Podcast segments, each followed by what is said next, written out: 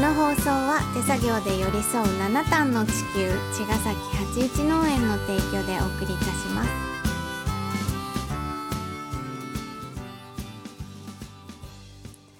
八一農園園長ゆうですファーマーアキラです。八一オーガニックラジオ今週もよろしくお願いします。お願いします月曜日ですねはい。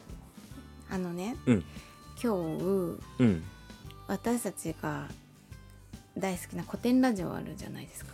うんでちょっと前に古典ラジオのえっ、とインタビューっていうかのなんていうのあの答えてくれる人募集みたいのあったのね。ヒアリングね。ヒアリングか。うんそれはうんえっ、と今古典ラジオって私たちがやっている個人クルーっていうクルーっていうのと法人クルーっていうのがあってそれどういうものかちょっと説明してもらっていいですか？えっと古典ラジオっていうかここ株式会社古典っていう会社があって、で古典は、えっと歴史のデータベースを作っている会社のスタートアップっていうかベンチャー。でえっとまあ既存のその資本主義のリターンみたいのをせずにうん。もうこれが本当に世の中のため人類のため社会のためになるよねっていうところに対して、えー、と投資してくれる法人や個人クルーを、えー募集していて、うん。でリターンなんてないですけどねっていうような感じで、でも寄付してくれる、うん。あのサポートしてくれる人を、全力で募集してるっていサうポーター、サポーターだね、うんうん。っていう会社。うん。うん。うん、めちゃくちゃでも本当にあの古典ラジオファンはきっと、まあ、無料でも聴けるラジオなんだけど、うん。本当になんか自分のためになるなイコールこれってみんなのためになるなってふうに思った人たちが、うん。きっとあのもう何のリターンも見返りも気に期待せずに、うんえっといいなと思うから寄付するみたいなことで僕も、あの月2,000円ぐらいやってて、うん。ゆうちゃんも月やってて、うん。みたいな別々でそうそう やってるんだけど、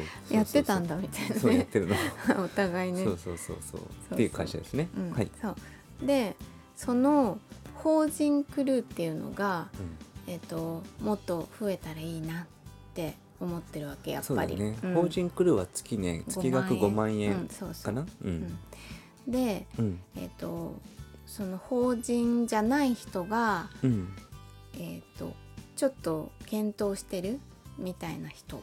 うん今はまだやってないけどうん。法人クルーになってもいいかなっていう思ってる人に、うん。えっとヒアリングしたいですっていうやつだったんだけど、うんで私なんかたまたまそれでうん。メールが来て、うん。インタビューさせてくださいってうん。なったから、うん。おおと思ってうん。今日そのヒアリングの日だったの。なるほど。そう30分ぐらい。えー、どんな感じ？いやそれでねうん。あの7,000通ぐらいうん。あのヒアリングいいですよって言ってくれた人がいたんだって。すごい。よね。うん。の中で、そうまあ私一人じゃないよもちろん。うんもちろんもちろん。なんだけど、うん。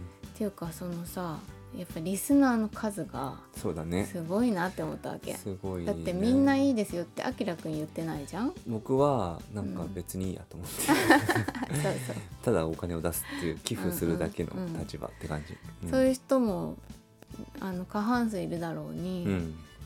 いいですよって言った人だけでそんだけいるってすごいなってまず思ったのと、うんあその中から選んでくれてありがとうございますって思ったそうね。嬉しいね。そう。偶然にもね、ね。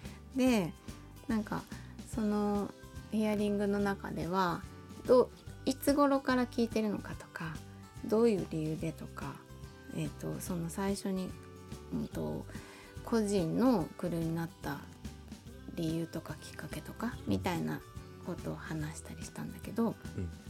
その中でねうんまあそのいきさつみたいのはあってでまあ私たちも今個人事業主じゃない。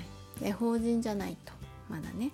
でも法人になろうとしていてで法人になった暁にはやっぱりあの株式会社古典の法人クルーになりたいなって思ってるっていうような話をしてでそれはどうしてですかっていう問いに対してなんか改めて考えたんだけどどうしてそう思うのか自分が。なんかすごくさ今現在ね進行していることのきっかけとか力にすごく古典ラジオがなったなって思ってるわけ思わない？例えば、うん。あのまあ歴史のことをねうん。ラジオで聞くことで、いろんな考え方とか例えばそういう哲学のこととかに向向いたりとか自分たちがっていう影響もあるしやっぱハチドリ電力にそこで出会ったっていうこともあるしなんか今の方向性うんうん。が81農園のうん。向いてる方が結構古典ラジオの影響大きかったなって思ったわけ。なるほど。うん、でまあもともとその私たちがやっている農業っていうこともその野菜を売るっていう仕事じゃなくてそういう活動を支えていただいてそのお返しにお礼にお野菜を届けるみたいなことがそのまあ無条件まあお野菜を届けてるから無条件ではないんだけどその古典株式会社古典が私たちに言ったこと、うん、見返りはないけれど応援してほしいっていう。で絶対にそれがこれからの人の役に立つんだ。データベースがね。っていう話をなんか自分のことと重なったとこもあったみたいなことを言いながらなんか振り返ってさあのすごくそういう影響があって本当にあの今の私たちの進んでることとかもあるんですって話したわけ。うん、こう別にその答えを用意してなかったんだけどそういう質問されると思ってなかったしだけどそうやって話しながら私の中でも整理されてやっぱ古典ラジオの影響結構大きいなって思ったのね。うん。うん、そしたらすごくその今日の担当の方もあの喜んでくれてその人はね自分が個人のクルーでもあるし自分の会社が法人クルーでもあるし自分が古典の社員でもあるわけ。みたいな方で、うん。うん、あの今日私が言ったことうん。は全員にすぐ伝えますうん言ってくれあ嬉しい。いて、そう。やでも本当に影響はあるし、うん。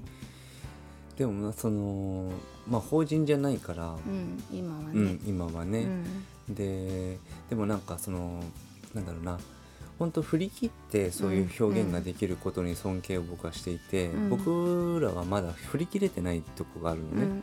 言ってもまだお野菜を半分売ってる感覚もあるから、なんかもうちょっとそう振り切った表現したいなと思うんだけどまだなんかすごく不安もあるっていうか、うん。みんながついてきてくれないんじゃないかみたいなこともあるからなんかまあそこら辺はなんかあのバランス見ながら、うん。うん、表現していこうかなっつって、うんうん。で今はなんかすごくいろんなことを考えられる9月10月うん。すごいなんかその隙間ができていていろんなことをなんかそのアップデートできるタイミングだなっていう感覚があってさ、うん。うんまあ、なんかここから少しずつその時代を前に進めていく努力を僕たちもしたいなと思ってるし、うん。うん。まあ、何ができるかっていうのはね微力だけども、うん。うん。